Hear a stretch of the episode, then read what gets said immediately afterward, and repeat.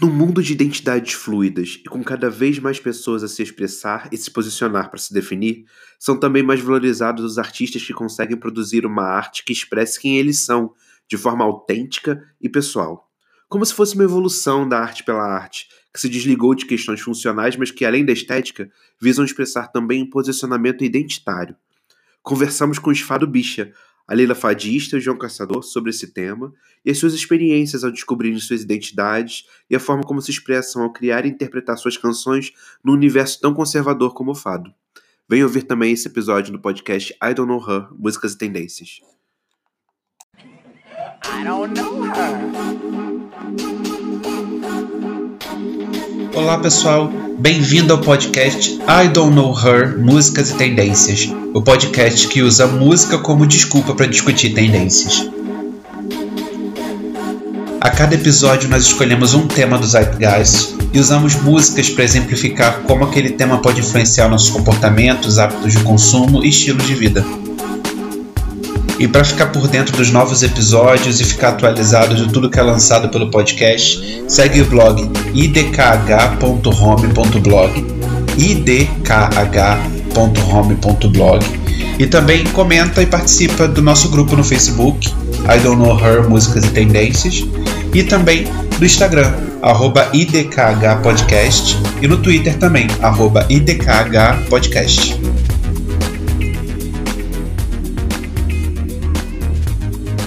Olá pessoal, estamos aqui em mais um episódio do I Don't Know Her Músicas e Tendências. E nesse episódio com convidados, claro, todos os convidados são especiais, né? Mas vamos dar uma especialidade extra nesse episódio. Estamos aqui com uma dupla fenomenal. Estamos aqui com o Esfado Bicha!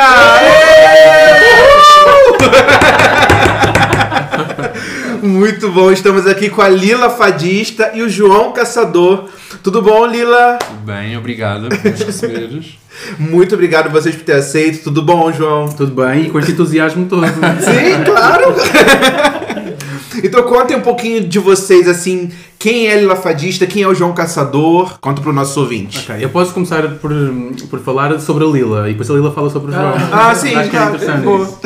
Não não estava combinado. Aconteceu. A Lila é uma fadista e tem uma. traz uma inspiração muito, pelo menos para mim, muito forte, porque traz uma possibilidade que não havia na música portuguesa ou na sociedade em geral para as bichas deste, deste país. Um, poderem ter uma referência que falasse sobre as suas histórias, sobre as suas narrativas e pôr as suas histórias em poesia. Hum. E a Lila faz isso muito bem, cria narrativas e cria símbolos que não existiam antes ou que tínhamos muita dificuldade em encontrar. E tem uma capacidade muito boa de fazer isso, de cantar, de escrever, essencialmente, e de pensar e de fazer-nos refletir sobre muitas temáticas que, que nós nos esquecemos de refletir no dia a dia. Eu acho que é muito essencialmente sobre isso. Sobre o racismo, sobre o ser bicha, Uhum. sobre o colonialismo, sobre o feminismo, hum, sobre a nossa existência no mundo, no geral. Uau, sim, E fantástico. a Lila Fadista é essa pessoa que em Portugal faltava. Uau! Depois dessa, Lila! Ele quer alguma coisa. Ele quer alguma coisa.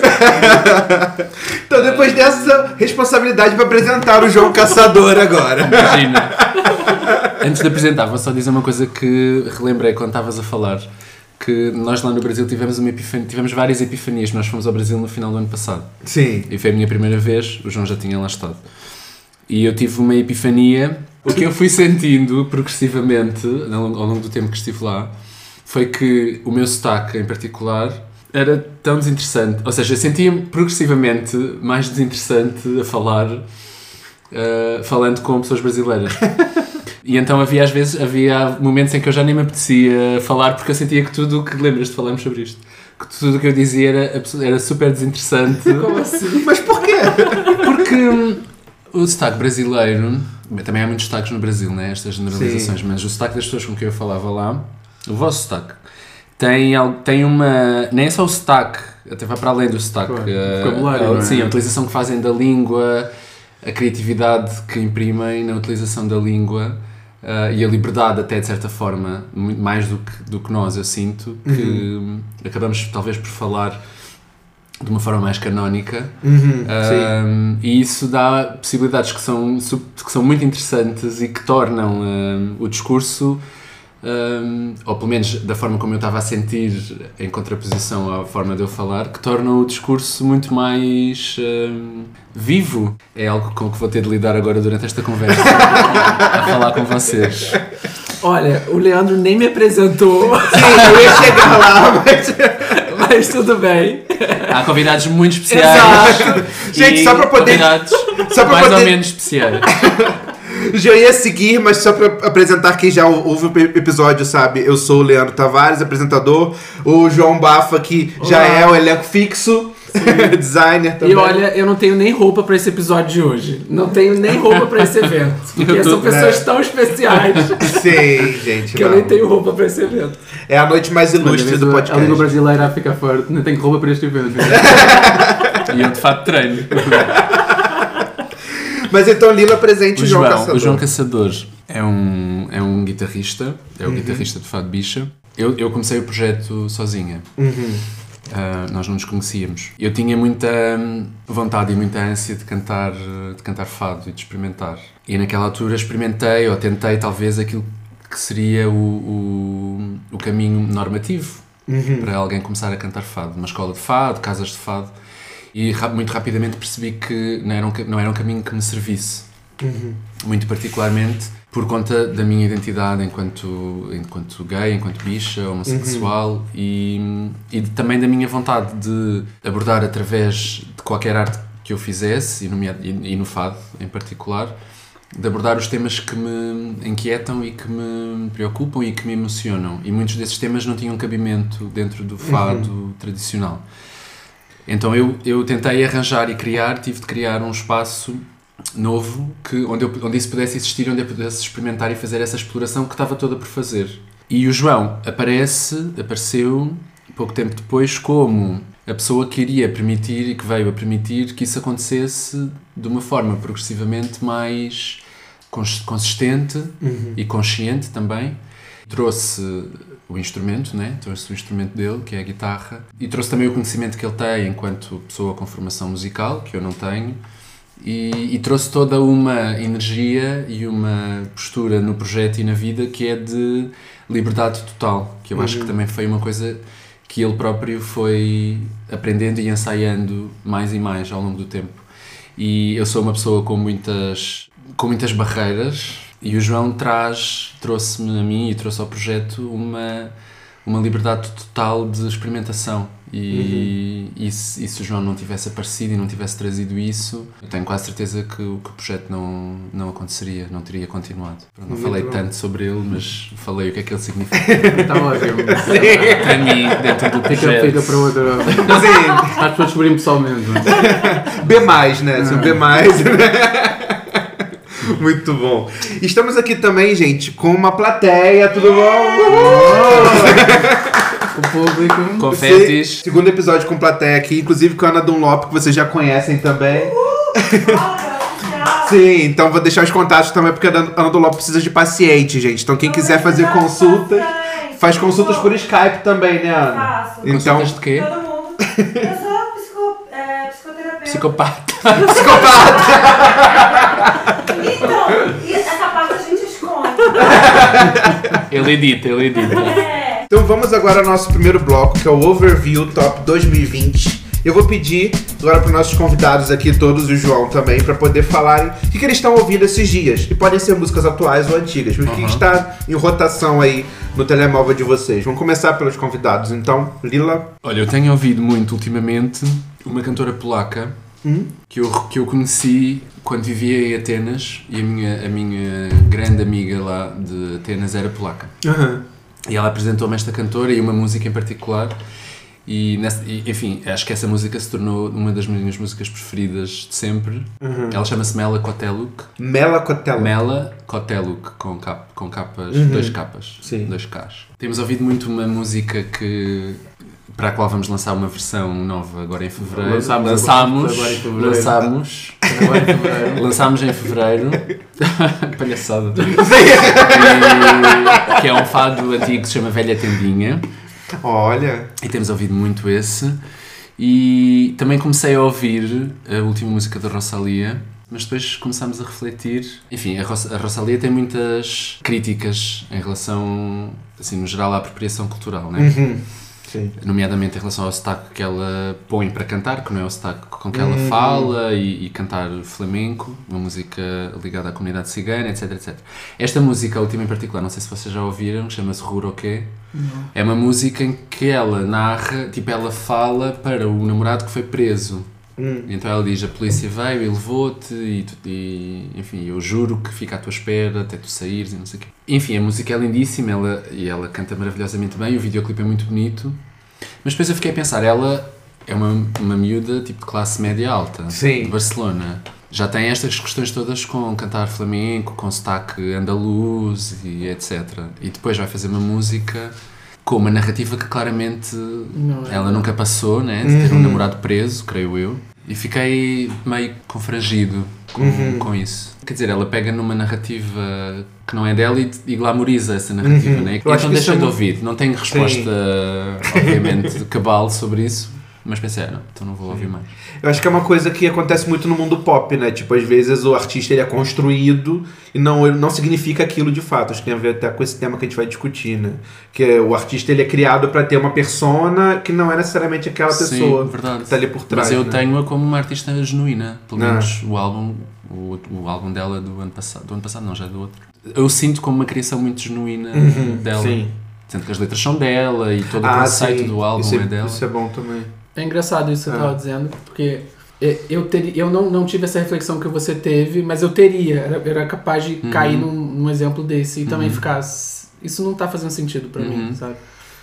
E, mas ao mesmo tempo que você estava falando, eu tava pensando, tipo, no conceito de eu lírico, sabe? Em, em- em que momento pode ser um eu lírico dela ali, criando aquela história. Não, claro que pode. Claro, Sim, os artistas mas- não estão cingidos a contar só as Claro, suas próprias claro. experiências. Mas eu acho que é um pouco da nossa, do nosso momento querer que a pessoa seja verdadeira em, Uhum.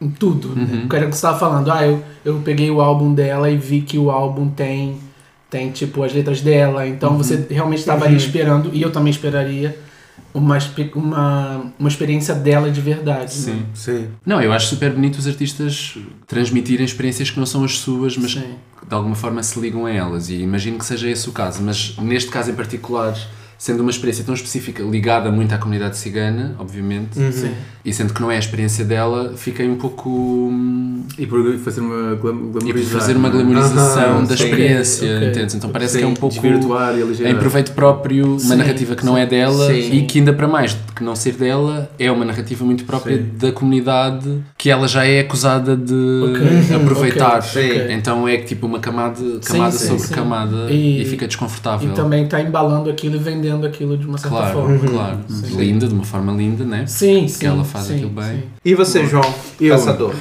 Eu, olha, nos, nos últimos jantares que temos feito lá em casa, ou tenho feito lá em casa, tenho posto sempre a céu. E Ah, voltei a redescobrir o disco dela, o Tropix, Uhum. que eu gosto muito.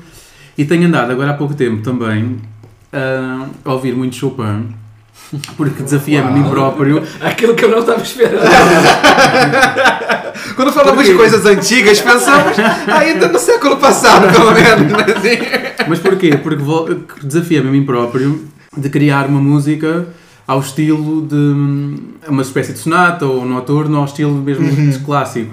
E comecei um curso num, num, num site internet que é muito curioso, chama-se Coursera, que tem sites gratuitos feitos por, por universidades de todo o mundo, do mundo inteiro. Sim. Desde o do MIT, a Berkeley, as cidades top. E eu fiz um curso de seis semanas eh, de composição de música clássica Olha. pela Universidade de Singapura. Então pronto, desde aí só tenho ouvido Chopin e espero agora ter, ter feito agora em fevereiro. Fiz agora em fevereiro uma música, uma sonata ao estilo do Chopin. Que lindo. Muito bom. Multitalentoso. Sim, sim. e quem sabe no Fado Bicha, no disco Fado Vai ter aí não uns, um toques. Sim, certeza, pelo menos da música clássica, uns arranjos. Interessante. João Bafa, o que você tem ouvido? Eu já vou, eu já vou entregar o meu jogo logo de início. eu li do livro do Calaf. Eu não sei se se fala assim, do Calaf. do- Epilanga. Epilanga. Sim, os brancos também sabem dançar. Exato. O Kuduro não chegou no Brasil. A gente é muito fechado, assim, em várias Exato. A minha coisas. pergunta era o que é que chegou no Brasil? Exa É, Exato. foi. Música americana, era Exato. norte-americana. Norte-americana. É, é, só vem, o, o que chega no Brasil é o que vem de cima. Entendeu? Sei, o que é. vem assim dos lados, América Latina espanhola e de cultura espanhola e, e Portugal não chega. E. E África. E África. E então o Kuduro, o máximo que chegou no Brasil é a abertura de uma novela da Globo. Isso é, o- é o máximo. Avenida Brasil. Olha, Sim. E então eu tô lendo o livro e eu tô descobrindo o Kuduro. E ele vai citando várias passagens do Kuduro e tal. Eu tenho ouvido muita coisa que, que é a continuação desse movimento do Kuduro aqui em Lisboa. Eu descobri do nada essa música ela é de 2017. Pedro e Ricon Sapiência se chama Na Quebrada. Que é tipo essa mistura de Portugal com Brasil, entendeu? É a batida do Pedro ali, que é, que é português, se eu não me engano, acho É. que é. E o Rincon Sapiência que é brasileiro.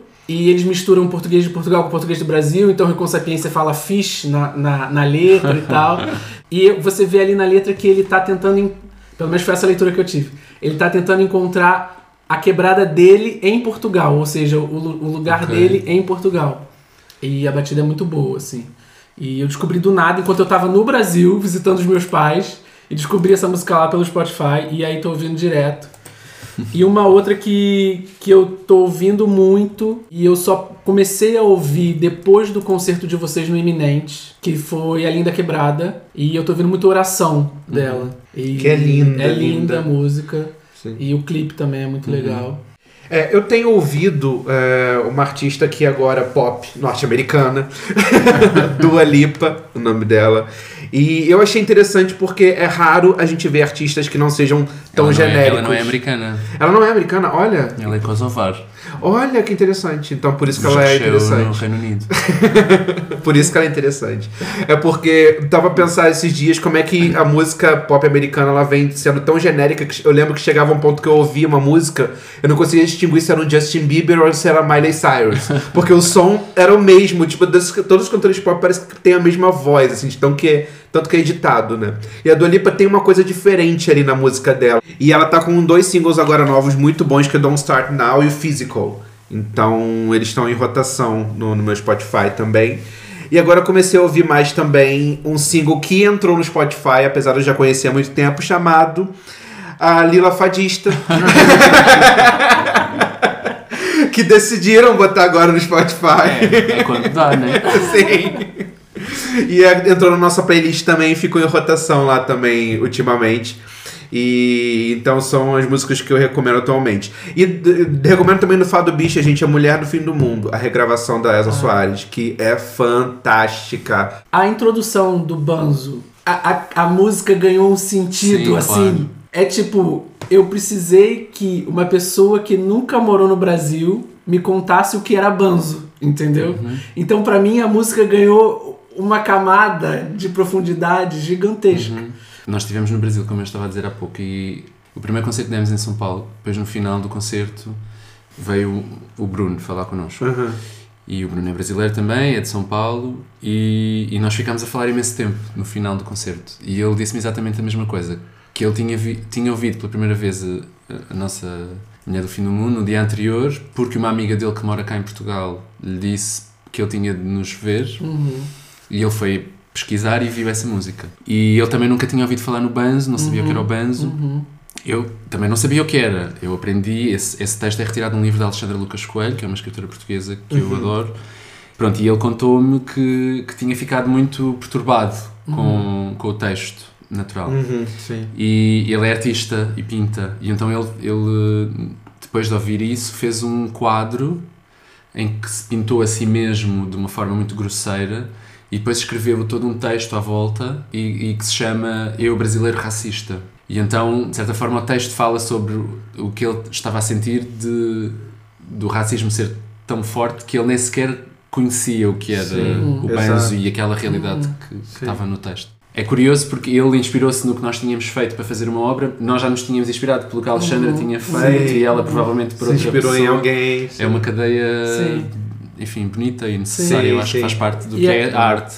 E com esse gancho, a gente vai aproveitar para poder conhecer um pouquinho mais da história da Lila Fadista e do João Caçador. E contem pra gente, então, como é que começou o trabalho de vocês? Como é que começou a relação de vocês com a música? Se calhar a gente começa com o João Caçador para poder contar, porque como é que começou a sua relação com a música e depois a Lila conta um pouquinho como é que começou a relação dela e depois como vocês se juntaram, né? Eu comecei mais ou menos por volta dos 12 anos, em que tive os meus pais para começar a aprender a tocar guitarra. E já toco viola, guitarra, como violão, desde os 12 anos. Depois, entretanto, fui, para, fui tirar Engenharia Civil, estudar Engenharia Civil para a Universidade, não acabei, e tirei o curso superior de Música, em guitarra elétrica. E foi aí, ao mes- ao mesmo tempo que entrei no, no curso, que comecei a frequentar casas de fado, a aprender a linguagem, a ouvir, a cantar e também a tocar. Ao mesmo tempo que ia aprendendo, ia tendo mais conhecimento musical no curso na universidade, comecei a ter mais capacidade, a sentir mais capaz de tocar os fados e de aprender a linguagem e tudo. E, e fui começando a sentir, dentro das casas de fado, quando cantava e quando tocava, aquilo que a Lila falava, que não podia exprimir de uma forma sem fazer concessões. Falar, aparecia muitas vezes aquela ideia de não podes cantar esse fado porque é um fado de homem ou de um fado de mulher. E essa necessidade de não poder, de ter que fazer parte de uma norma, eu não, eu não tinha saído do armário tão cedo como, como foi a Lili e feito esse processo todo do ativismo e de, e de gerenciar de forma exterior e externa a forma como vivia a sua sexualidade. Então, no fado, durante mu- muito tempo, hum, fui cantando só os fados que era para o homem, a- a postura de cantar fado, a forma como estás vestido e tudo mais. E, e quando vi o vídeo da Lila Fadista num bar pequenino em Alfama, no Favela LX, a cantar fado, foi como se tivesse. Acho que não entendi logo ao princípio, não consciencializei de início, é que tudo aquilo que representava e toda a potencialidade que aquilo servia. Mas de alguma forma me sensibilizou e me emocionou e que senti que, que eu também fazia parte um bocadinho, ou podia fazer parte daquele, daquele processo. E se a minha guitarra se podia aliar e fazer uma coisa maior, foi esse o desafio. Perguntei à Lila se, se tinha guitarrista, se gostava de ter, se podíamos fazer um ensaio e a partir daí começou Fado de Bicho, eh, como o conhecemos hoje. Você é daqui de Lisboa? Sim, Ah. eu nasci e cresci nos subúrbios de Lisboa, em Uhum. Lourdes. A minha, eu não tenho a mesma relação com a música. hum, quer dizer, eu nunca estudei música e nem nunca cantei, na verdade, antes do Fado Bicha. Eu, eu fiz teatro muitos anos e na última peça que fiz, que foi em 2012, que cantava um trechozinho. Ou seja, foi a primeira vez que cantei em público dessa vez e com muitas. Eu lembro-me ainda que estava. Que a experiência de estar a peça. Eu cantava aí a dois terços da peça. Quando se começava a aproximar a parte de cantar, eu começava a ficar cada vez mais desconcentrado e cada vez com mais receio e medo e porque não me sentia nada confortável. E, e depois foi quando vivi fora, na Grécia, que vivi uns anos na Grécia, que comecei a cantar de vez em quando fado para as pessoas ouvirem e, e verem, enfim, perceberem mais ou menos o que era. E foi aí que comecei a ganhar alguma confiança e pensar, ah, se calhar consigo fazer alguma coisa disto. Então quando voltei para Portugal, foi isso que estava a explicar há bocado. E pronto, e depois houve essa possibilidade também que me foi dada, porque veio muito de mim essa vontade de criar esse espaço, mas também houve uma confluência de fatores que contribuíram para isso, pessoas que eu fui conhecendo, que me ajudaram, e depois também ter conhecido o John, que é um, uma bicha brasileira que mora cá em Lisboa e que tinha esse espaço, a Favela LX, e ele ter-me incentivado a, a experimentar fazer isso pela primeira vez. Sim. E você já começou desde o começo se posicionando como Lila Fadista. Sim, E logo. cantando já o, o fado como eh, em drag também, assim. Sim. Enfim, também o projeto mudou muito, né? Uhum. Ou seja, no início talvez eu possa dizer que fazia drag mesmo. Uhum. Porque foi um, um amigo meu que me ajudou com a parte visual, que eu não tinha muita Uhum. não tinha conhecimento. E, e ele faz drag profissional, então ele ajudou-me, enfim, da maneira que sabia e Uhum. maquilhava-me, e, enfim. E depois ao longo do tempo fui encontrando a minha própria... Sua e própria continua, né? continua a encontrar e a explorar a minha própria linguagem Uhum. forma como, sei lá, por exemplo, no início usava sempre peruca, depois deixei de usar, achei que não fazia sentido, porque é uma exploração tão, Uhum. tão censurada, tão ah, o próprio exercício é tão oprimido. Quando chegas depois, de facto, a, ao exercício de, de quereres fazê-lo e de te sentires forte o suficiente para o Uhum. fazer e de, enfim, de teres uma rede à tua volta que também Sim. te apoia nisso, toma o seu tempo, né? É, eu queria deixar aqui uma citação da Linda Quebrada, que é de uma entrevista que ela deu para Vogue é, há um tempo atrás, que ela falou: É, justamente por isso, meu trabalho causa tanta resistência por me fazer e me posicionar enquanto corpo político, reivindicando o direito de decisão sobre meu próprio corpo. É, o João Caçador, quando apresentou a Lila, falou que a Lila ela tem o trabalho voltado para expor problemáticas sociais, seja a questão do feminismo, do racismo, da, da homofobia. É, o trabalho de vocês sempre foi, é, é, já nasceu assim, é, é, político? Sempre foi uma expressão política também? Eu acho que até antes de fazermos o nosso trabalho, a nossa, Uhum. como a Aline diz, até a nossa a expressão, a nossa orientação, a forma que nós vivemos e crescemos já era um político porque tinha que ser político, não é? Uhum, ser sim. normativa. E mesmo o facto de nós não escolhermos fazer isso já era político à mesma. Tudo o que nós Sim, fazemos na vida exato. é político. Sim. quanto mais na arte ainda. Ah, mas eu acho que, que a ideia de nós construirmos ahm, alguma coisa, quer, quer, quer que ela seja, quase como um motivo de sobrevivência, e não digo sobrevivência física, mas sobrevivência quase de saúde mental, de, de poder existir. E E é- epistemológica também. Assim, e, esta, e esta ideia de que tu tomas uma posição e conheces segundo uns limites. Mas quando percebes que o teu papel de género, o teu lugar na sociedade pode ir até outros limites, esta ideia tens que te reposicionar todos os dias e Sim. perceber aquilo que eu não, agora só me podia vestir assim, não é? Até aqui. Agora percebi que me posso vestir como eu quiser, ou Uhum. até este certo Sim. limite. Então começo-me a reposicionar e aqui encontrar novas formas de falar, novas formas de estar, de me vestir e de pensar. É quase como uma E de conquista. exigir também. E de exigir, sim Uhum. e de, e de quase de exigir até, mas a nós próprios, o nosso Uhum. direito ao nosso próprio corpo, não é? Sim, E a ocupar sim. o nosso próprio corpo, depois de ocuparmos o nosso próprio corpo, ocupar o espaço público Sim. e, e quase matarmos o polícia que temos dentro de nós mesmos, não é? Sim. Este, este exercício diário. Uhum. E o Fado de Bicha tem, tem feito.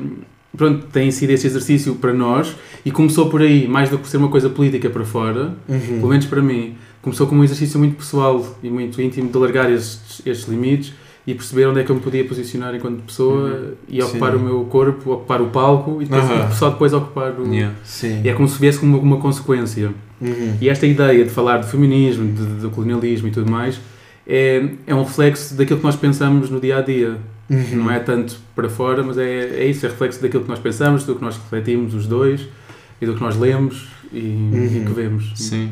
Uhum. Para mim foi igual, porque no início eu sabia perfeitamente que hum, cantar fado, travesti, enfim, que era uma, uma premissa e uma proposta muito radicais, né? Uhum. Só que naquele momento, enquanto eu estava a dar os primeiros passos nessa exploração, para mim aquilo era um exercício que estava restrito àquele bar pequeníssimo Uhum. e não sei se por eh, conveniência, por segurança, eu na minha cabeça aquilo nunca iria, nunca iria sair dali, era uma, uma experiência que eu estava a ter ali. Portanto, ele já fazia de certa forma parte de mim, essa forma de me colocar no mundo. Ah, e também, aliás, também foi por isso que eu não aceitei ser eh, compartimentada a caber no que seria o, o fado tradicional. E também foi por isso que eu senti que não era, que não era o meu lugar e que ali não dava. Apesar Sim. de a experiência de cantar, nomeadamente com a guitarra portuguesa, ter sido super forte. Tipo, a primeira vez eu fiquei a tremer, tive de me, tive de, tive de me apoiar na parede porque fiquei a tremer dos pés à cabeça, não conseguia estar em pé. E o fado é uma música forte, né? Sim. Uma música densa, né? Com muita emoção, né? Nessa altura da minha vida, talvez se isso tivesse acontecido 10 anos antes, eu não tivesse tido a lucidez de perceber que, apesar dessa experiência ter sido imensamente forte, até fisicamente forte, que aquele lugar não ia, não, não ia servir para mim. Sim. Mas naquela altura eu já estava muito para além de, desse, desse, desse lugar mental. Já, isso já não era sequer uma possibilidade.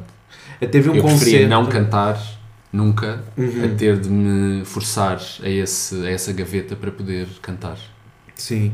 Teve um concerto de vocês no, no, no Iminente, em que você contou a história da, da mulher trans que foi assassinada. E você contou um- uma narrativa que foi muito emocionante, que ela sempre se olhava pela manhã no espelho Ah, não, antes de é sair outra. de casa. Essa é outra. Essa mulher está viva, graças, Ah, ok. graças a deusa. graças a deusa e a Alice. Ah, Sim, a Alice, ok, desculpa, confundi não, tudo. Não faz mal.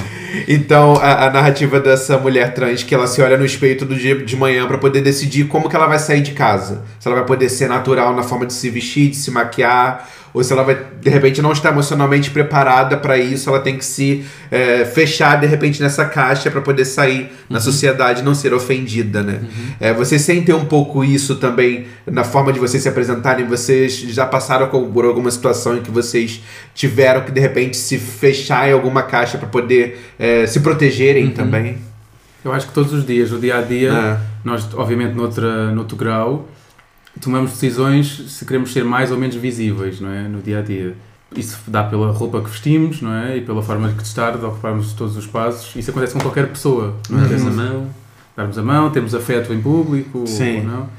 E hum, nós não sentimos, pelo menos, medo de uma violência física forte, ou pelo menos, se calhar, que no Brasil se sente de uma forma geral, não é? Sim. Hum, cá nu- nunca senti que a minha vida pudesse estar em risco, ou, até porque nunca experimentei, não é? Pôr-me assim dessa forma Uhum. mais, mais, mais, contra a mais contra a normativa, não é? Uhum.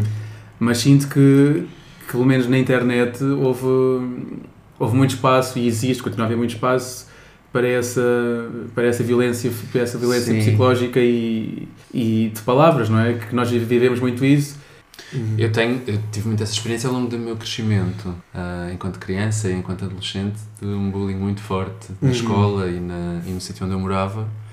Você é de onde? Daqui? Eu sou dos subúrbios de Lisboa também, Ah, ok. estou de Velas. E depois, ao longo do tempo, talvez, tenho, enfim, já desde o Fado Bicha que eu tenho, começou, tenho refletido muito sobre isso, no sentido em que eu tenho uma expressão de género relativamente normativa, sinto-me confortável com isso, também já deixei de me culpar por escolher ou preferir sentir-me confortável no espaço público e não ter de lidar diariamente com a vulnerabilidade de me sentir muito, muito exposta, muito visível e muito contranormativa nesse sentido, porque isso acarreta sempre uh, violência e a experiência da Sim. Alice é, é- enfim, é paradigmática e mostra-nos exatamente isso. Talvez nesse, nesse balanço entre, uh, que ela fala disso também, entre sentir-te confortável de conforme como tu te es- apresentas e como tu te expressas, sem sentir que te estás a trair e sentir-te vulnerável, uh, exposta e visível e, e vulnerável à violência exterior, Sim. cada pessoa encontra o seu, Equilíbrio. o seu ponto Sim. de equilíbrio entre esses dois Uhum. Patamares, digamos. É Sim. engraçado porque eu ia perguntar pra vocês. Foi mais o Juliano acabou perguntando o que eu mais ou menos o que eu tava pensando, que é como é que foi construído esse esse essa voz que vocês dão à música de vocês. Tipo, o João entrou, comece- ensaiámos as músicas que eu já cantava, porque eu comecei a cantar, cantava a capela, né? não tinha ninguém para tocar comigo.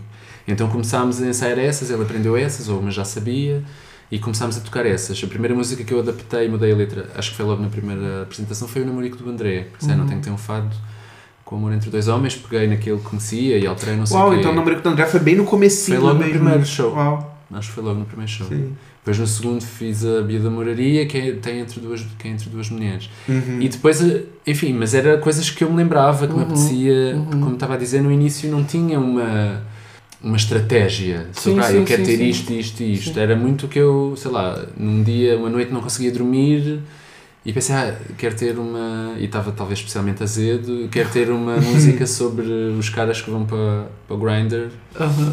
e são casados com mulheres e querem ter Uhum. sexo com homens. Uhum. Então peguei numa música qualquer e comecei a escrever. Ou seja, foi sendo sempre tudo, até determinado ponto, muito espontâneo e sem estratégia e sem. E sem um objetivo senão querer fazer exatamente aquilo que me apetecia. Uhum. E depois, já os dois juntos, fomos aprofundando o pensamento político sobre aquilo que tínhamos em mãos Uhum. e aí é que fomos acrescentando camadas, aceitando as questões da visibilidade, da representatividade, enfim, pensando muito e falando muito sobre o projeto, onde é que queríamos ir, o que é que queríamos fazer e fomos, as Uhum. coisas foram foram seguindo naturalmente umas às outras, não, não houve grande, Uhum. não tivemos uma reunião com um papel Sim, para dizer, olha, queremos ter uma música sobre isto, uma música Não. sobre trânsito, uma música Sim, sobre sim. Não, Largar, a- largar públicos e Sim. Não, no mercado. minha, a minha Agora já começamos a fazer um pouco isso. Ok. também a- em face da precariedade de- da nossa vida enquanto músicos Claro. e começamos a tomar se calhar já decisões com base no ok, isto é bem importante fazermos para conseguirmos viver disto em vez de não sim. sei o quê. Mas até há pouco tempo era. Mas nunca em, questão, nunca em relação à música. Uhum. Mais em relação a, a dar um concerto, aqui, Ah, não dar sim, um não, em concerto. relação nunca em relação à estrutura da música. E em relação à criação de não, fato, isso né? não, assim. isso nunca fica. Uhum. Mas eu perguntei mais, não nem tanto pela questão de, do racional. Foi mais pela. Por quê? Eu passei uma questão no trabalho hoje que me fez pensar nisso.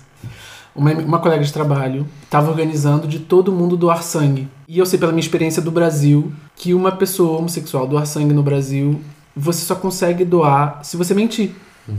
Tá? Porque eles perguntam se você tem relação sexual com pessoas do mesmo sexo. E chegou nessa hora, eu, te, eu tenho que me posicionar. Eu dou, não tem problema. Eu, eu, eu, eu até me sinto bem, me sinto super bem doando já doei no Brasil.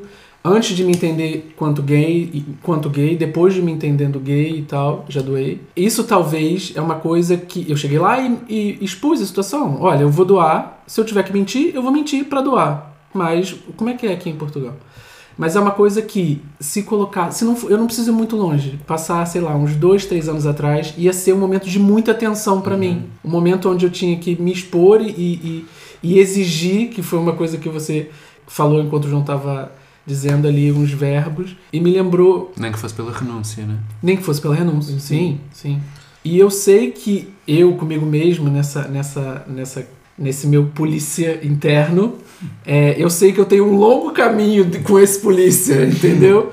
E quando eu passei por isso, eu fiquei pensando como é que foi tirar isso de dentro de vocês, entendeu? Como é que foi? é, porque eu vejo agora um trabalho que pra mim é super bem construído e que me ajuda a lidar com o meu polícia e por isso que eu pensei assim, tá, mas como é que foi pra vocês, entendeu? Como é que foi pra vocês pegar esse polícia e, e dar uma volta com ele e, e- e- Acho que o polícia na Perguntei caixa. como é que é. O polícia na Como é. Sim. Mas e conseguiste resposta em relação à pergunta como é que é em Portugal? É, é pelo que ela me disse, não vão perguntar a mim se, se eu sou homossexual Vão ou perguntar, não. vão não, não, não perguntar. precisa ser homossexual, vão perguntar se tiveste nos últimos, no último ano, nos últimos seis meses, se tiveste, se tiveste sexo, Com se tiveste sexo, sexo. sexo, sexo masculino e tiveste sexo com Ok. homens que tiveram sexo com homens. É, ela, ela, ela falou que isso não ia acontecer. Mas vai. Não, mas perguntam. E- Mas não, é proibido fazer disc- eh, discriminação. Claro. É, Mas há relatos de, de pessoas que continuam a ser eh, rejeitadas. Eu fui rejeitado quando tinha 18 anos. Mas mudou muito, tem mudado muito. Sim, sim. Eu quando tinha 18 anos fui doar sangue, não fazia ideia e já tinha feito sexo com homens. E ela perguntou e eu disse que sim. E ela, ela ficou super surpreendida, não estava à espera que. É, estou ainda a dar espera. É, Que eu todas as dissesse. pessoas mentem também, né? Então. Não, ainda por ter ter 18 anos e Sim, não sei, imagino eu. E depois disse-me hum, Ah, desculpa, mas então não, não vai dar não escusamos de continuar porque é proibido, não, não, não- na altura ainda era. ok. Aham.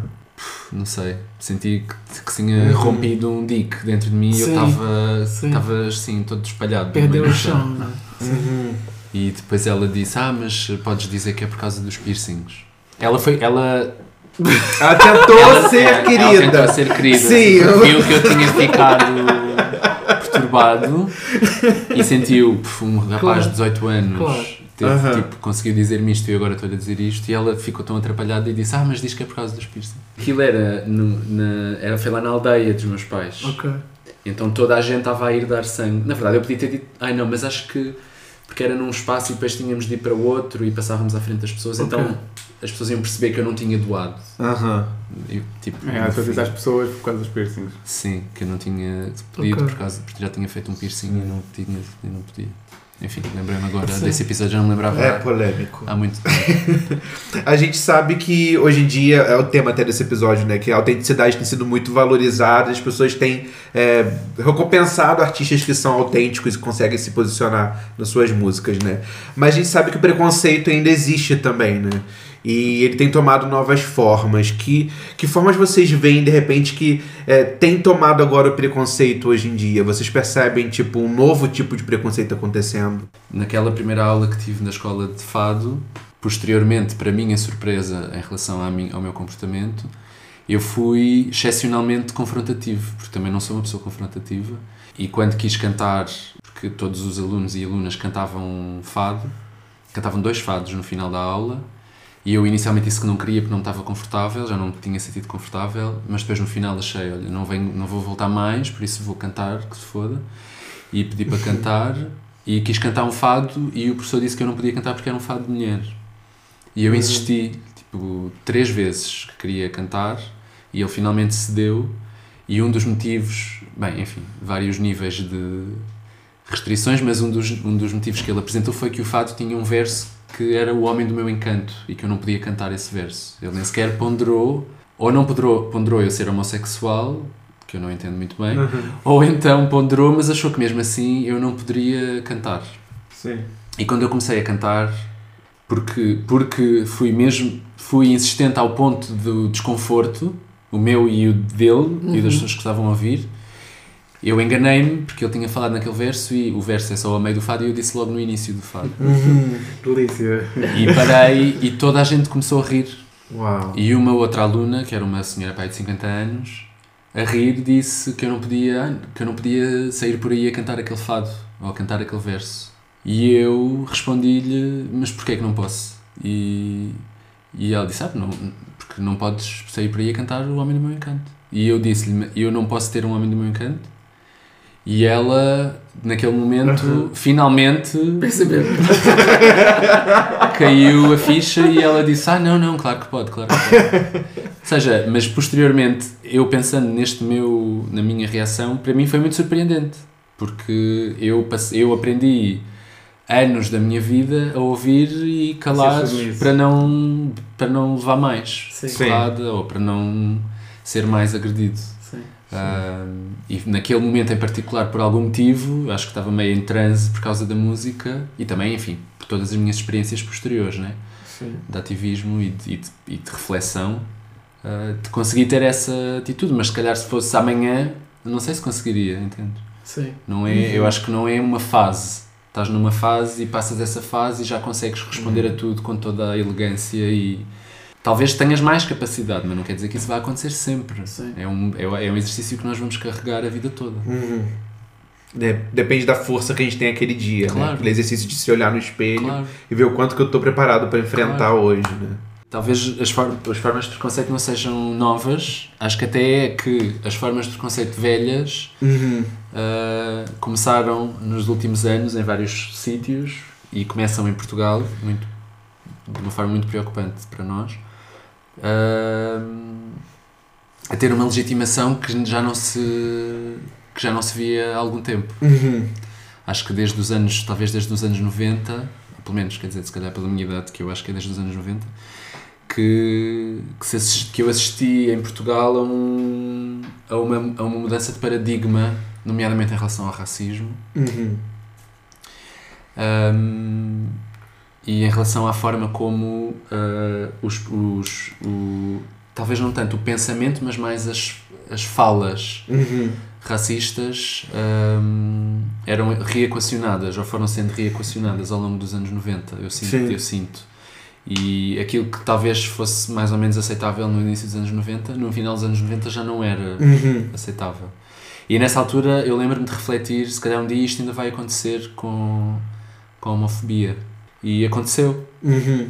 O que eu acho, a minha reflexão sobre isso é que hum, a forma como se escolheu fazer esse, esse trabalho de desconstrução do preconceito, digamos assim, de uma forma geral, foi absolutamente superficial e foi ditada por eh, objetivos que não eram exatamente a desconstrução do- dos fundamentos da- do preconceito, que não eram a desconstrução e a reflexão sobre os fundamentos da desigualdade de género, da misoginia, os fundamentos da que têm que ver com, com, as, com as sexualidades não normativas e os fundamentos, muito particularmente, do racismo, particularmente no que toca à história colonial de Portugal, que foi deixada de fora como se fosse um, um pormenor ou como se não tivesse nada a ver com o racismo em Sim. Portugal. E fazem-se campanhas que foram absolutamente disseminadas como todos diferentes, todos iguais. Não sei se no Brasil também foi,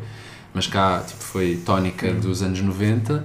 E acreditar-se que uma campanha ah, pela igualdade nos termos puramente ah, ah, epistemológicos do que significa a igualdade e somos todos, e somos todos iguais, que resolve um problema que é estrutural sem haver uma reflexão profunda e complexa Histórica. né? histórica, necessariamente, sobre todos estes processos. E talvez no racismo façamos uma, uma ponte muito óbvia e direta com o colonialismo e com a história colonial, mas acontece o mesmo para a misoginia e para, e para a opressão das sexualidades não normativas. Todas elas são, são fruto de uma colonização eh, epistemológica, moral, Sim. social, Sim, milenar. Sim. E todas elas exigem essa reflexão para se chegar de facto ao, ao cerne das questões Uhum. e se perceber a base de, de liberdade que, que está por aí, Uhum. que, está, que subjaz. Então, isso leva a que tenhas pessoas a dizer: ah, hum, não podemos discriminar ah, porque ele é gay, ele deixa, deixa fazer a sua vida, mas que depois, ao mesmo tempo, aceitam que se diga, ou elas próprias dizerem, ah, ah, tudo bem, podes ser gay em casa, mas se calhar na rua. Sim, eu não quero que os meus filhos Não vejam. quero que os meus filhos Sim. vejam, também não precisas de. Não precisas de chocar, isso é só para chocar, entendes? E cria Não vai colocar um personagem gay beijando outro homem na novela. tudo né? isso. Assim. Seja, isso é absolutamente dicotómico dentro da cabeça de alguém, uma pessoa pensar, não podemos discriminar um homem homossexual ou uma mulher homossexual, mas eu aceito que se diga, entendes? Uhum, Sim. quando não analisas e quando não e quando do ponto de vista de um Estado e de- das associações e da, e da educação Uhum. se não se não crias as condições e as bases para que os cidadãos as crianças os adolescentes e os adultos consigam refletir ah, Uhum. sobre isso a mudança só pode ser superficial e Sim. facilmente se reverte Claro. Sim, a sim. ideia de só deixas de ser racista quando fores antirracista, não é? claro Exato. não, sim. não basta ser um Sim. meio caminho. Sim. Exato. Isso estava falando, você estava falando agora, eu estava pensando Depois tu sobre- eu estava a ver as tuas sobrancelhas estavam. eu que o João está a pensar. É, é porque, por exemplo, no Li- Lisboa não seja racista, no fim vocês dizem tira a pala e escuta. E eu ia perguntar se vocês acham que Lisboa está escutando. Mas ao mesmo tempo, quando você estava falando do colonialismo e a nossa essa relação Brasil e Portugal, eu fico pensando o quanto que Portugal vai conseguir olhar para esse passado de uma outra forma, sem ser a forma da Torre de Belém e do monumento aos descobrimentos, essa forma do Império Português, enquanto o Brasil também não se vê de uma outra forma. O quanto isso é, um é, uma, é uma desconstrução que se faz em grupo, em grupo muito maior do que um país só, Uhum. sabe? Uhum. como é você perceber, enquanto português, que o porto do Rio de Janeiro foi o porto onde mais chegou escravos no mundo, sendo que muitas vezes nem a gente, nascido no Rio, tem essa noção. Eu só fui perceber a dimensão do porto do Rio dentro do, do mercado de pessoas escravizadas, sei lá, uns seis anos atrás, um pouco antes de chegar aqui. E olha que eu estudei história. Mas como não deve ser muito difícil de imaginar, a história da África no- na minha época de estudo não existia. Tanto que vi- fizeram uma lei no Brasil para você ter ensino de história da África. Acho que se o Brasil se abre mais para o que vem daqui, talvez a gente aprendesse um pouco e, e, e vocês recebiam uma outra resposta também aqui, não só a novela da Globo e, e- essas coisas, entendeu? Vocês levarem para lá uma música da. E aconteceu. Sim, sim, sim, é, é- é isso que, é, é isso que eu acho positivo, entendeu? Vocês levarem pra lá uma visão de vocês da escravidão, tipo, já gera um pensamento como gerou em mim, é mesmo que aqui, ou gerou no, no menino Bruno lá que você comentou, e isso vai, faz uma. Uhum. gera uma, um- uma mudança. né? Uhum. Sim. Antes de, ir, antes de irmos para o Brasil, eu tinha, enfim, tinha vários receios, mas um deles, talvez o principal, fosse como é que as pessoas nos iam entender. Uhum. A vários níveis. Para começar, como é que iam entender o nosso sotaque. mas depois percebi que isso era um mito, porque toda a gente entende perfeitamente. Você acha? Eu, na minha Sério? experiência, é assim. Uau. Porque pra nós, É quando nós é chegamos aqui, foi é difícil. No avião também. Eu... No avião. É- é- mas- em, em alturas em que não é- havia algum ruído ou, ou a, uma conversa não era muito calma e pausada Uhum. e falada, quando isso não acontecia, havia algum atrito das pessoas. Via-se, Sim. ou muitas vezes percebias que as pessoas estavam a abanar a cabeça. Pouquíssimos casos, acho eu. Ou então foi a minha memória seletiva. Eh, Sim, eu, eu sinto que, que a comunicação não era. hum, É fácil, mas não era 100% Ok. Uhum. um canal 100% aberto de. Pronto, troca. bem. Nunca é, não. Nunca é. Nem, português, Yeah. nem de português a português, não é o de brasileiro a brasileiro. Pronto, mas havia esse nível. Mas depois havia o outro nível que era entenderem a nossa linguagem, né? aquilo que nós temos para trazer enquanto artistas de fado, mas não é bem fado, e, ou, ou talvez seja, e temas queer, mas o Brasil tem imensos artistas queer a fazer trabalhos espetaculares. Então eu tinha algum rece... E depois, não só enquanto artistas estrangeiros, mas enquanto artistas portugueses, ia chegar ao Brasil e ia falar destas questões todas, e nomeadamente o colonialismo. nananã. Então eu tinha algum receio, tinha bastante receio até, em perceber como é que as pessoas. Tinha receio que as pessoas achassem que era arrogante da nossa parte, ou que, ou que era neocolonial, ou, estás a ver?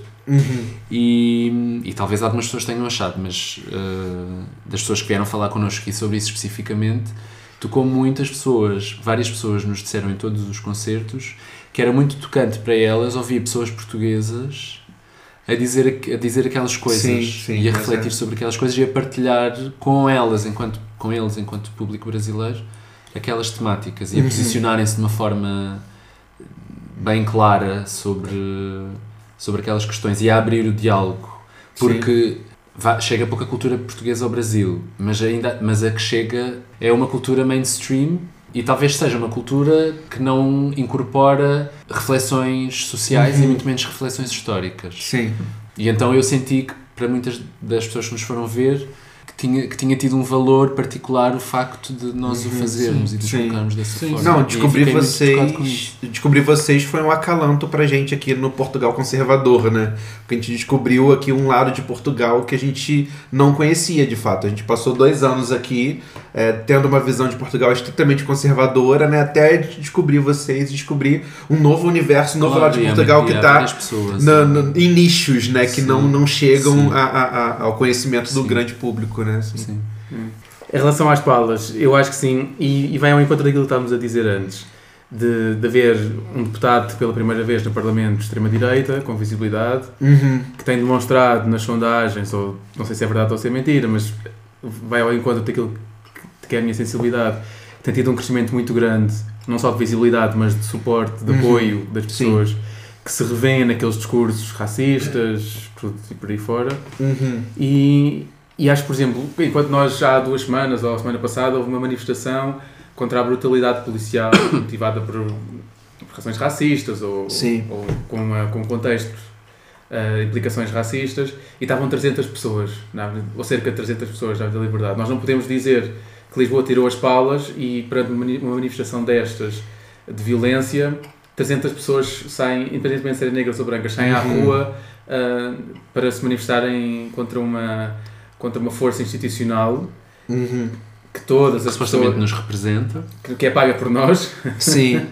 que, e, que, e que não fez ainda uma reflexão que todos os relatórios, ou grande parte dos relatórios de tortura europeus ah, assinalam que a, que a polícia portuguesa é uma das polícias a nível europeu que mais brutalidade policial ah, faz contra pessoas raciali- racializadas Uhum.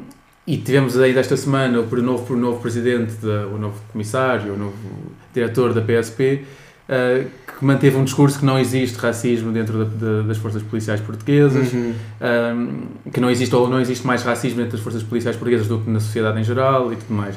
E, e nós não podemos dizer isso, que nós que Lisboa tirou as palas quando, quando vamos a ver ah, acontecimentos que nos deixam dessa forma, que pessoas- Uhum. mais que as pessoas reflitam, mas não saem à rua, que não, e é isso que estávamos a dizer, não, não podemos dizer que não somos racistas se não formos antirracistas, Sim. se não nos manifestarmos de uma forma muito clara contra qualquer tipo de ação racista ou, Uhum. ou violenta contra pessoas, Sim. seja, isso- seja por que for. Sim.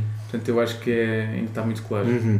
É, eu vou pular a última questão, então, para nós irmos pro turno do tempo. Tá bom. Você fala por tá do... tão preocupado? É porque você queria falar do Calaf. Por Mas isso eu falei do Calaf. Ah, então tá. Então vamos pro nosso próximo quadro, que é o Túnel do Tempo.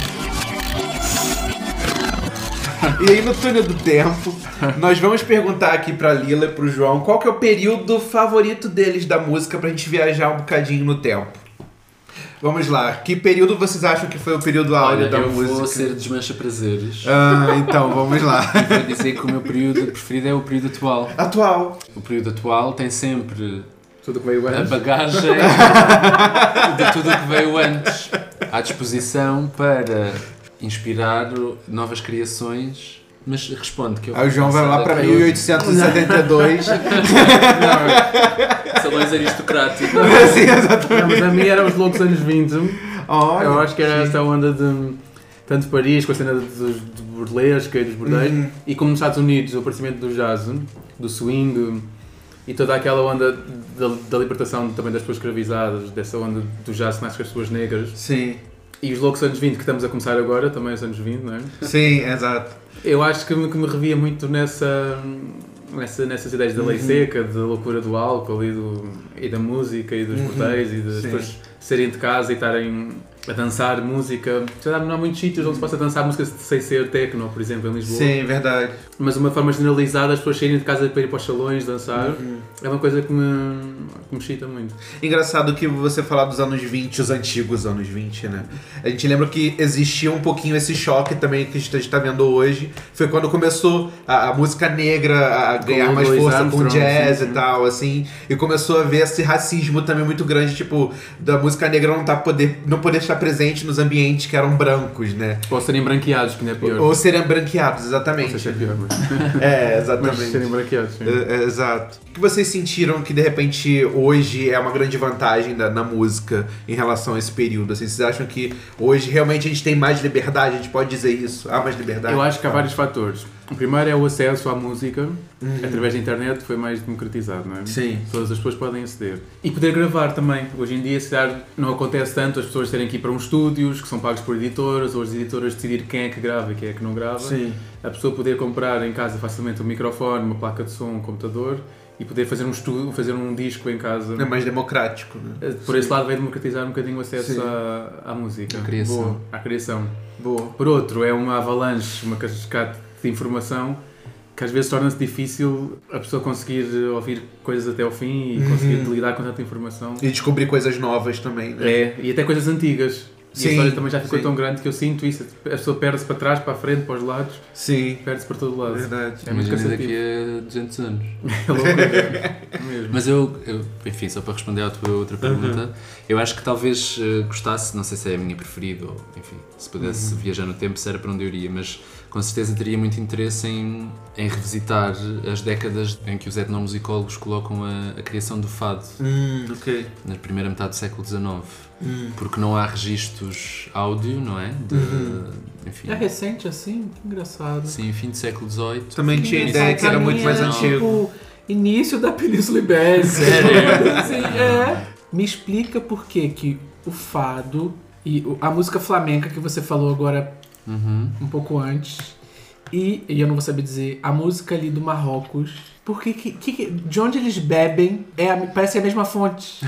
E é a mesma fonte. A Península Ibérica foi, durante 700 anos Sim. foi ocupada por, eh, Pelos árabes. por árabes. Bem, em relação à música marroquina, não sei, mas imagino que seja a mesma coisa. Mas em relação ao fado e ao flamenco, O drama do flamenco tem, também. de certa sabe? forma, elementos que são comuns às músicas todas de inspiração árabe, nomeadamente a forma de cantar, os melismas. No quê? Depois tem outras influências, no fado, nomeadamente as influências das músicas trazidas pelos marinheiros do Brasil e de, e de África. Aliás, Uhum. o fado, enfim, tem uma história. ah, tem, teve várias fases, aquilo até que se. Há muita narrativa do fado autêntico, como sendo. Parece que dá a ideia que desde o início que o fado acontece desta É forma. o cristianismo no fado. Isso é, exato. Isso é absolutamente falso. É absolutamente falso. O fado já foi dançado, Ah, que engraçado. Aliás, Uau. o fado, de uma certa forma, talvez se possa dizer que veio do Brasil, não é? A própria, Uma parte o do fado, termo uma parte do fado. sim. Olha. Que engraçado. Aí, tá vendo? A gente não sabe isso. Já havia um fado no, Brasil- no Rio de Janeiro que era dançado. Antes do fado existir em Lisboa, já havia um fado em um género musical chamado fado Chamado fado. no Rio de Janeiro. Que engraçado. Uh, uma dança que é o Lundum, não sei se já ouviram falar, também veio, do, também veio do Brasil. Enfim, o Brasil Uhum. sendo aquele. que no fundo era. um pouco Lisboa era isso, era isso também. Uhum. O Brasil sendo aquele caldeirão onde se misturam influências de mil Sim. Uhum. fontes diferentes. E Lisboa, apesar de ser uma cidade pequena, já naquela altura, tinha a mesma confluência. Tinha as pessoas de muitas paragens a viver no centro, inclusive. E o fado nasce muito daí. O fado é uma música absolutamente urbana e multicultural. Uh, A ideia da, da alma, de ser a, a voz da alma portuguesa, enfim, talvez ao longo do tempo se tenha tornado de certa forma e muitas das características que o fado tem também tem-nas porque acabou por crescer neste ambiente, mas é uma música absolutamente de influência, de de influência multicultural. Uma vez eu fui pro Brasil de Air Maroc. e aí eu tô no Air Maroc e começou a tocar uma música do Marrocos. E se você fechar o olho, você. Eu, eu que não conheço tanto, ouço fado. É. E uma, uma senhora portuguesa que estava atrás de mim falou: Isso é fado. E ela comprovou o que eu tava pensando. Ok, então o português pensou sobre isso. e quando eu fui a Sevilha, também, eu fui uma- a, um, a um show de dança flamenga. E eu falei: Isso não é fado, mas tem um. É primo, sabe? e eu fiquei com isso na cabeça. Sim. Mas se ouvires, por exemplo, música dos Balcãs, da Bósnia, da Sérvia, Hum, tem, ok. há uma, uma música tradicional dos Balcãs que também tem muitas eh, semelhanças. Eu acho que é assim uma coisa meio mediterrânica. É, até no Assim, México. Uma série de elementos. Chabela Vargas ainda remete muito para. Sim, mas Ah, aí é fado. mas aí foi pela espanhol. colonização, né? Pois. E existiam LGBTQIs no fado Claro. que foram apagados. Onde, onde é que eles não existiram? E como se expressavam no fado no, no passado? Como podiam, é. não é? Como podiam. Existiram, sim, muitos autores, ahm, músicos, compositores, pelo menos compositores não sei assim de fã nenhum. Mas eh, autores escreveram as letras, fadistas, ahm, e sempre existiram. Nunca puderam foi dar hum, uma expressão das narrativas hum, homossexuais Uhum. ou trans ou o que fosse nas suas histórias e não puderam cantar isso, né? Uhum. E até agora nós não podíamos também, até cantarmos. Sim. Então existem, de repente, fados cantados hoje que foram escritos por cantores gays e por os Nós fazemos isso compositores nosso, gays no nosso concerto, foi a Lila que até chamou, fazemos uma espécie de arqueologia LGBT do Uhum. fado. Sim. em que vamos buscar poemas que foram escritos por poetas homossexuais e, e já se percebe que e, e gostamos de lhe dar essa, essa nova releitura, essa releitura aos dias de hoje, ouvirmos um poema que foi escrito por um, por um poeta homossexual e que tem toda uma abordagem, não é? Uhum. cantado pela Lila, ganha toda uma dimensão Sim. de Mas talvez cantado pela malha ninguém nunca perceberia, assim. sim, ou por outros fadistas, É, sim. sim. Se bem que nós gostamos de dizer que a Amália foi a primeira bicha no fado.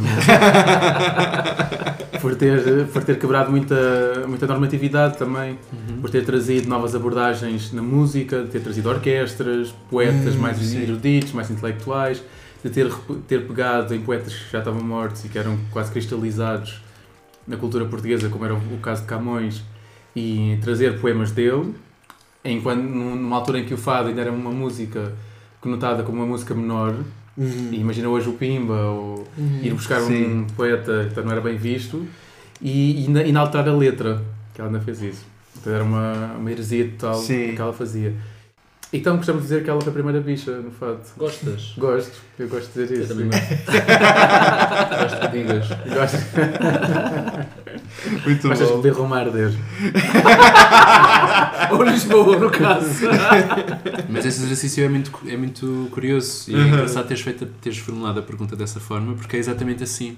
Há uma música que nós cantamos, que foi escrita pelo Ari dos Santos, que foi um poeta português do século XX, assim, dos maiores poetas portugueses do século XX, que era homossexual e era um, um homossexual convicto durante o Estado Novo, durante a ditadura, era talvez dos poucos intelectuais, um, também porque, enfim, era de uma família privilegiada e tinha essa tinha esse privilégio. Uhum.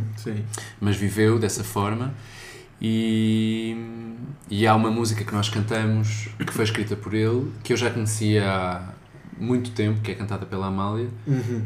e que nunca tinha e eu, eu nunca tinha refletido sobre aquela música fazendo essa leitura, e já, durante, já foi depois do Fado Bicha, já, bastante depois do Fado Bicha começar, que uma amiga minha me disse, sugeriu, olha, porquê que não, não cantam esta música? E eu nem, eu, mas, mas porquê essa em particular? E só depois de ir ouvir outra vez e ler o poema e pensar foi escrito por ele com esse com essa liberdade de interpretação, eu pensei, Sim. como é que eu não vi antes? E é isso, né? Porque tens essas narrativas que foram as pessoas criavam Uhum. e as narrativas estão lá, mas eram de certa forma camufladas ou enterradas. Sim. Mas eh, basta sacudir assim um pouco o pó e, e aparece uma Sim. vivência de certa forma muito clara. Ele diz nessa música, é uma música de desamor, e ele diz. ahm, como é que é? Ah, ah, queria. Nós. Sim, não, mas é antes. Ahm, que ele diz: Este mar é uma música sobre um amor que, que não pôde ser vivido, Uhum. muito poético, ao estilo dele. E depois há uns versos em que ele diz: Este mar não tem cura, este céu não tem ar e nós não sabemos nadar. Enfim, pode ser o que se quiser que seja, Sim, né? claro. mas eh, tendo em consideração que ele era, que ele era homossexual, eu acho que é uma leitura muito legítima Sim, sim. olhar para estes versos e sentir, eh, sentir a, a impossibilidade, um mar que não tem cura, Sim. não há nada a fazer. Mas nós não sabemos nadar, ou seja, nós não sabemos, não sabemos ser como as outras pessoas, não sabemos Uhum. navegar neste, neste mundo e o nosso amor não tem lugar, né? Sim. É E, muito forte. e ainda existem outras coisas mais específicas, ou mais explícitas, que é o, o caso do rapaz da camisola verde, que nós cantamos, e em que havia um, um poema que foi escrito pelo Pedro Homem de Melo, em que tinha partes explícitas homoeróticas, e em que foi um frei que cantou o poema, e ele retirou as partes homoeróticas e, e canta a música numa, numa, num, num andamento e numa tonalidade alegre. Aquilo é um Aham. poema muito triste, que já fala sobre a solidão na, na, na terceira idade, ou numa, numa fase mais. Uma pessoa, uma pessoas idosas, se calhar, um, e uma espécie de solidão, de solidão de uma pessoa homossexual que se apaixona por, uma, por um trabalhador de sexo, um rapaz mais novo, que vem do campo, toda Sim. essa, toda essa narrativa que existia em Lisboa, não é? De virem do campo e de se apaixonar por um rapaz e de nunca poder tê-lo e, e de o querer salvar daquela condição de Uhum. homossexual, de Sim. trabalhador de sexo. E, e, e este Salvá-lo da homossexual. como- Sim, é Sim, mas, mas, sem, mas eu acho que tem muito essa carga, o Comendo. poema. Trazer. é uma cura lenta. Vamos lá em várias etapas. Eu ando a tentar também. E esse é explícito e vê-se a censura clara de ter tirado esses, essas estrofes em que, era, em que eram explicitamente homoeróticas. sim, sim. E ainda para mais, por ser um frei que, que sabia perfeitamente disso e cantou e tirou, então é ainda mais com, Sim, mais, sim. com mais camadas.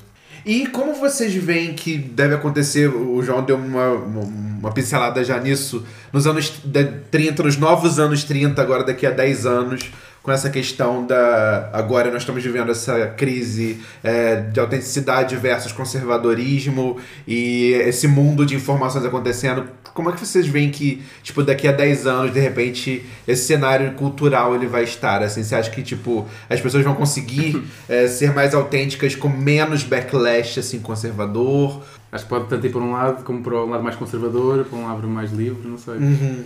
Mas quero acreditar que as, que, as, que as narrativas das pessoas não normativas, ou que têm identidades das pessoas não normativas, em tudo o que é que isso significa, não é? Ou minorias, tenham esta, esta carga de sentir e de poder exigir cada vez mais e de poder chegar a um Uhum. patamar em que as pessoas já serão outras. Pelo menos é isso que eu espero, não é? Eu não sou, não, sou, não sou muito otimista. Talvez todas as pessoas em todo, em qualquer altura na história do mundo tenham sentido que estavam num ponto de viragem. Sim. A qualquer altura, não sei. Mas pronto, como eu não sou todas as pessoas que E, são- viveram e- no e mundo todos os pontos são de viragem, se formos a pensar, não é? e todos os pontos são de viragem. Talvez se nós an- an- analisarmos a história vá, dos últimos mil anos, Uhum. o século XX e tal, particularmente a segunda metade do século XX tenha sido um momento onde houve uma uh, um- um- uma intensificação, uma complexificação e um crescimento do pensamento social, do pensamento sobre direitos humanos e do pensamento até sobre mudança a uma escala maior, também possibilitado pelo surgimento da internet e, enfim, pelas cada vez men- menores barreiras, pelo menos físicas, à comunicação. Essa estrutura capitalista e patriarcal tem cerrado cada vez mais as fileiras uh, para se tentar proteger e para tentar uh, manter-se uh, face a essa, a essa reflexão que, de certa forma, se- não digo que se generalizou, mas que cada vez mais pessoas têm acesso a diferentes formas de pensar e de ver o mundo e alternativas. E tendo em conta a situação atual, pelo menos no mundo ocidental, e, e Portugal, que até há pouco tempo se encarava como uma exceção, está a dar sinais de que pode deixar de vir a ser muito em breve. E se juntarmos ainda mais as questões de sustentabilidade Sim, e, sim. de, e de subsistência da nossa espécie neste planeta, Uhum. não sei se não acabamos por eh, nos autoconsumir antes, antes desse passo. Uau. Mas enfim, olha, que isso É com essa sirva, mensagem. que isso sirva para escrever canções, Né? Sem inspiração, para arte. inspirar. Para celebrar o corpo enquanto tempo, enquanto tem para- tempo. Exato. Bafa quer dar alguma perspectiva? Não, não. Tá de boa. Tá de boa. Perguntas, plateia. Não tem perguntas, eu, só, eu concordo muito com a Lila do fim do mundo. aí. Lila do fim do A mundo. Lila do Estamos fim do mundo. juntas. Mulher do fim do mundo. A Lila com perspectiva É a do fim do mundo. A bicha do fim do mundo, olha. Tá d'água. Ai, meu Deus. E com essa, vamos pro nosso último quadro. I Don't Know Her. E nesse quadro, todo mundo já sabe, eu explico esse quadro todos os episódios, então vamos lá pular essa parte. Só porque, você, só porque eles estão aqui, você não vai falar da Mariah. Não, ok. É Ah, eu quero ouvir. Ah, não, não, perdão. Antes, antes, de, antes de passar pro próximo quadro. Eu esqueci, você me lembrou agora, ainda bem que você me lembrou. E que nessa questão de falar de arte autêntica, eu queria pincelar a questão. Por onde ele foi? Não, porque nós falamos muito sobre essa questão do artista ser moldado e tal, e a questão eh, que eu queria trazer, porque eu tenho que sempre arranjar uma desculpa pra falar da Mariah. Então, Mariah Carey. a Mariah Carey, exatamente. Porque ela Um é. exemplo de artista autêntica. Exato, acredite! Estou todo ouvido. Então vamos lá. Mariah surgiu como uma Ai, cantora, meu Deus. Como uma cantora tipo criada pra ser aquela diva norte-americana clássica, e ela foi moldada por isso pela gravadora dela e tudo mais. E lá pro fim dos anos 90 foi quando ela começou a, a querer- conseguir quebrar um pouco essa questão do contra- contratual com a Sony. Ela começou a ser mais ah, autêntica porque ela queria fazer mesmo, ela queria fazer hip hop. Ela é de origens negras e é de origens é, é, do gueto norte-americano lá do Brooklyn e tal. E ela começou a explorar mais isso e foi justamente naquele período em que a gravadora começou a pagar o trabalho dela. Então é, eu acho que ela é um exemplo interessante de uma artista que ela começou a fazer o que, o, que o mercado queria e ela surfou naquela onda durante os anos 90. E quando ela começou a mostrar realmente quem ela é, ela começou a ser apagada pela gravadora e começou a ser apagada pelo, pelas rádios e pela indústria como um todo, né? Quando ela começou a se, se colocar ali, tipo, eu sou birracial, eu sou, eu sou eh, de origem negra e essa, esse é meu som, essa é minha música. E, e ela tá produzindo isso até hoje, só que pouco se fala de Mariah Carey hoje em dia, né? Ela tá produzindo música, ela tá com, com aqueles produtores é, é, é, mais underground e tal. Eu acho que ela é um exemplo de, tipo, artistas que, que quando começam a ser mais autênticos, de repente eles começam a ser apagados porque eles não fazem, ah, não cantam como a gravadora quer que eles cantem, no caso, nesse sentido. Você levou esse tempo. É que ele é muito fã da Mariah já Carey, entendeu? Então, qualquer coisa ele ia passar aqui três horas falando de quando ela quebrou o braço. Quando... Enfim, tem muita história, mas enfim.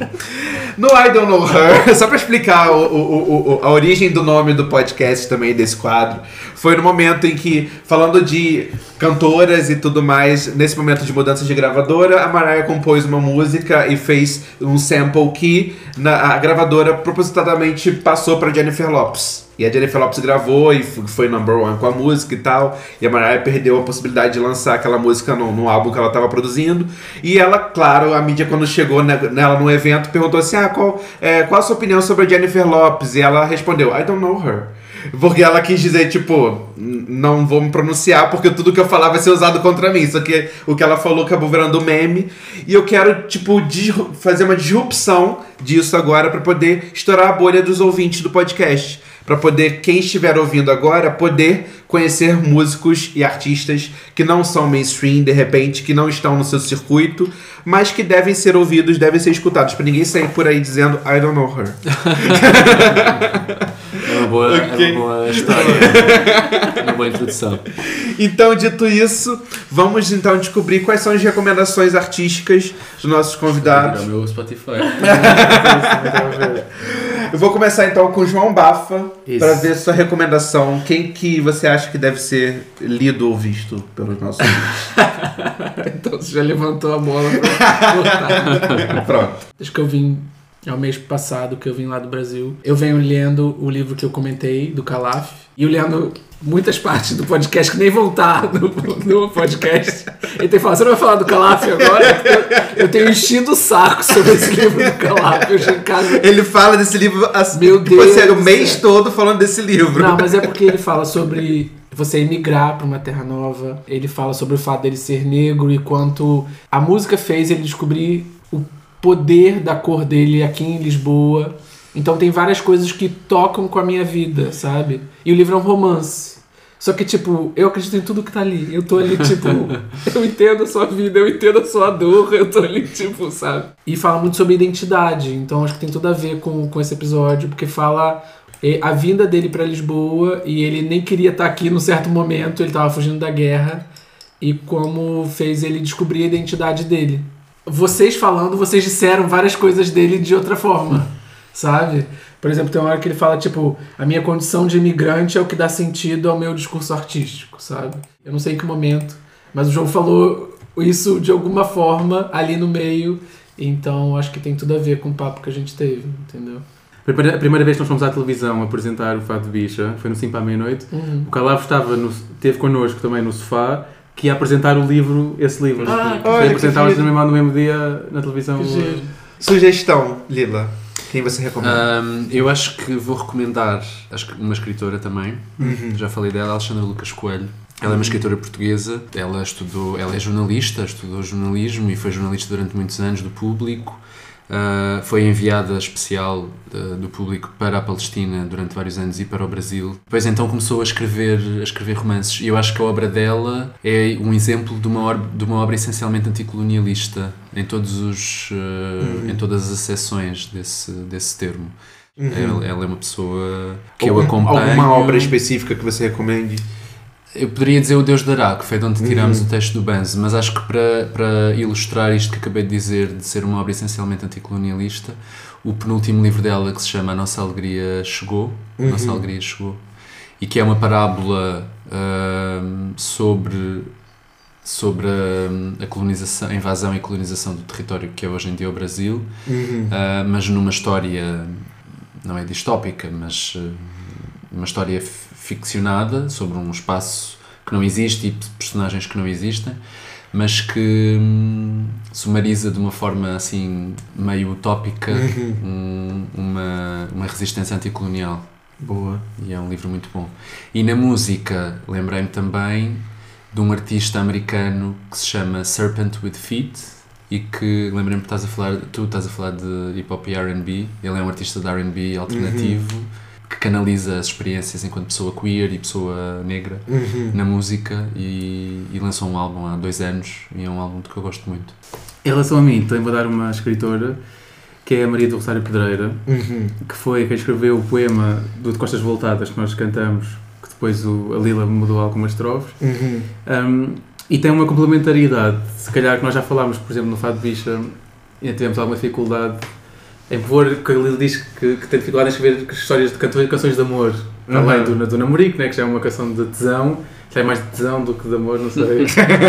e da, e da, da Bia também. E ela relata, enquanto mulher homo- heterossexual, mas ah, acho que relata de uma forma, eu identifiquei-me tão profunda, com as narrativas e com a impossibilidade, tantas vezes, e, das, e, a, e a tragédia da história do amor, a decadência que pode levar ao, do amor pode levar à decadência. E a forma como ela retrata essa, impossibilidade e esse lado negro comoveu-me muito. É, eu queria falar de duas dicas. Uma delas é MNK, que é um cantor de R&B britânico. E ele é um cantor até que ele começou a, a, a ter uma produção assim, até um investimento da gravadora para lançamento assim do primeiro single dele e tal. Só que acho que não teve aquela resposta mainstream, então ele não teve aquele é, tanta publicidade assim.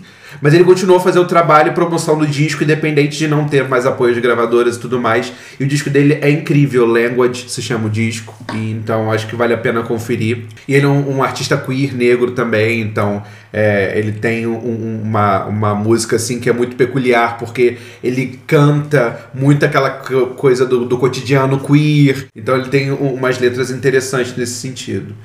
E outra dica que eu queria dar é a Nene, que é uma cantora portuguesa também. Ela canta, não sei se é um hip hop, tuga, é, o estilo dela. Ela tem uma música chamada Sushi, que fala muito sobre essa questão do empoderamento da mulher negra, né? Que é, antes ela andava com marcas de lama, agora anda com bolsas de Gucci, sabe? Então aquela coisa de querer é, se posicionar, ou seja, agora eu estou também ocupando espaço que era só branco, sabe? Agora eu tenho também essa possibilidade de ter objetos que eram só considerados objetos para brancos, né? Então, e ela canta uma coisa muito daquela questão da vivência negra também, e ela é uma adolescente. Ela tem, se eu não me engano, 16 anos. Como é que então, ela se chama? Nene. Como é que se escreve? É N-E-N-N-Y.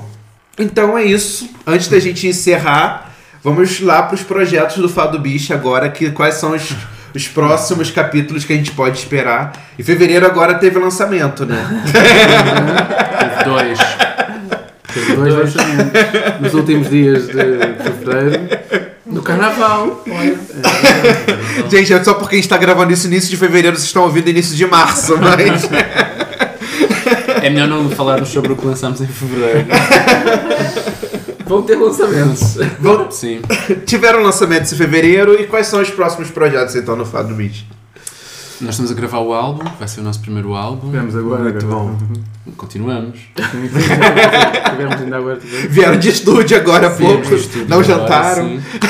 E pronto, e é isso. Estamos a gravar o álbum e a, a compor músicas, inclusive, novas. Um, e é assim, estamos talvez numa fase de passagem, talvez não gosto muito dessa palavra, mas numa fase de, em que vamos ensaiar algo diferente. Nós temos já esta, esta história, né, curto, dois anos e meio, três anos, em que fazemos shows e reunimos uma série de canções, muitas delas nem sequer podemos gravar porque não tivemos autorizações para gravar.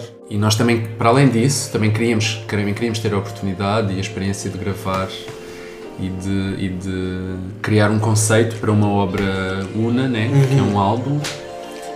E então estamos a ter essa experiência agora com o Molinex, que é um músico português e é o nosso produtor. E, e pronto, a partida será lançado em junho. Uau! E, Bom, daqui a três meses. e é isso. E depois vamos ver o que é que, o que, é que se segue. Então, muito obrigado, gente, por terem participado. Obrigado mesmo pela dedicação. Obrigado. Obrigado, plateia, por ter sustentado. E obrigado de novo e até a próxima. Espero ter um- uns próximos capítulos aí, depois de falar do próximo disco também. Enfim. Obrigado pelo convite, foi um prazer. Obrigado mesmo. obrigado, gente. Valeu. Eu acho, eu acho que sim. Só para avisar. Isto vai comer um amendoim. Fazer está a comer. O barulho é do amendoim. Pronto.